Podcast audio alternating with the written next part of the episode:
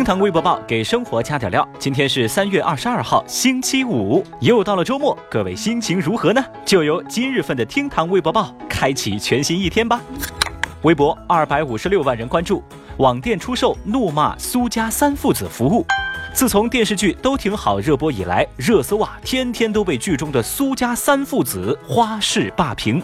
最近啊，有卖家开启了怒骂苏家三父子的淘宝网络店铺，以供网友情绪发泄，一次五毛。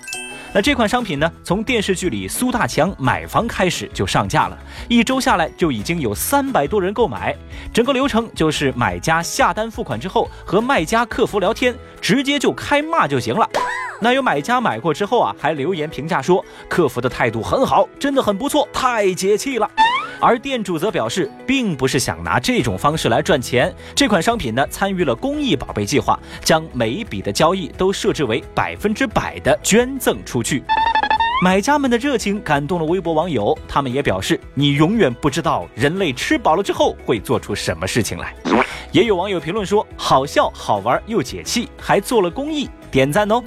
那个以前呢，咱说到苏家三父子，小雨我首先想到的就是苏洵、苏轼、苏辙三苏。现在说到苏家三父子，那就是这电视剧中的三人了。你看啊，夸夸群、骂骂店，商机真是随处可见。那之前呢，我是说过要搞一个哈哈群的哟。要想加入我们的朋友，赶紧来关注到微信公众账号“厅堂 FM”，我们的哈哈群很快就会上线，随时等我指令哦。微博一百九十二万人关注，韩国网友号召为螺蛳粉申请非遗。某韩国网友是发布了一张吃螺蛳粉的照片，并且指出螺蛳粉兼具了拉面的韧性、泡菜的鲜香酸甜以及火鸡面的辣味儿。他说啊。这是我们大韩民国流淌在血液里的传统口味思密达，这里头有韩国的灵魂，并且在破文当中呢，还发出了想为螺蛳粉申请世界非物质文化遗产的号召。也有韩国网友呢是在这下方留言表示支持，还有一些在中国的韩国留学生表示啊，我可以帮忙从中国给你代购螺蛳粉。留言当中也出现了疑似中国留学生的回怼，其中就说到螺蛳粉是咱中国的，拒绝。被韩国消息传到中国，微博网友们就坐不住了。有人就说，全世界都知道广西螺蛳粉，哎，你们韩国算老几呀？哼！还有网友评论说，哎，拜托，脸呢？脸呢？哎，不要脸的话你就给我啊，我正好想做红烧猪皮。而这位叫市民扎先生的朋友，他的评论啊，似乎深得人心。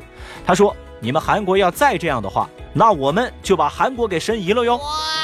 要我说啊。大伙儿先别急着激动，这只是一个韩国网民的自我良好的感慨而已，咱也不至于这么义愤填膺，对吧？您呢，完全可以当个笑话看看得了。并且呢，在二十一号晚间，这事儿也惊动了螺蛳粉发源地广西柳州的官方。那当地呢就表示说，感谢海外友人的操心，螺蛳粉现在是广西非遗，正在逐步申请国家和世界级非遗。面对疾风吧！微博一百七十六万人关注，环卫工装 GPS 定位器考核。为了避免出工不出力，深圳宝安区增加了环卫工的所谓里程考核，是这样要求的。在市政道路片区作业呢，要求每小时它的工作距离里程不能低于零点八公里；而在城中村片区作业呢，则每小时不得低于零点五公里。那有环卫工人认为呢，这样的考核方式并不合理。对此呢，宝安区的城管局回应说，是因为在走访的过程当中发现，曾经呢有人原地摇晃定位器，所以呢就对考核的标准做了相应的调整。现在呢，环卫工人每天只要行动二点八公里，就算是工作合格。在微博舆论场上，网友们对这种考核方式非常不满，获赞最高的评论就说：“最辛苦的人却管得最严呐。”也有网友直接批评道：“给环卫工人装 GPS，哎，你们怎么不给管理者装个摄像头呢？啊，说到这儿呢，问题也就来了啊，那有没有一种方式，既能保证环卫工人他们不偷懒，又能够合理有效的对他们的工作进行考核呢？很多网友啊也在讨论这个问题，但是呢，小雨在这儿不得不插一句嘴啊，朋友。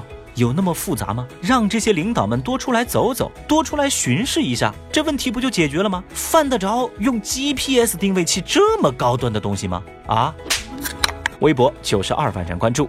首款治疗产后抑郁症的药物问世。二十号，美国食药监局批准了首款产后抑郁药。以往的药品呢，需要两到四周才能见效，而使用新药之后啊，一般四十八个小时就可以缓解症状了。但是呢，新药每瓶需要七千四百五十美元，一个疗程下来啊，需要花掉三万四千美元。微博网友们看到这个价格之后也笑称：“哇，您这个价格，可能一家三口看到之后都会抑郁了。” Oh no！微博三十万人关注，三大运营商日赚三点九二亿。二十一号，中国移动在港交所公布了年报。至此呢，三大电信运营商二零一八年的成绩单已经悉数出炉。那么，三大运营商二零一八年一共呢是赚了一千四百三十点九亿，呃，这是净利润啊，也就是说，平均每天三大运营商就赚了三点九二个亿。其中，中国移动是以一千一百七十八亿元的净利润遥遥领先，平均下来每天就能赚三点二三个亿。那么，正在听节目的各位，您给三大运营商贡献了多少人民币呢？节目下方评论区欢迎您来炫富，或者您来哭穷。好了，以上就是今日份的厅堂微博报了，下期节目我们再接着聊喽，拜拜。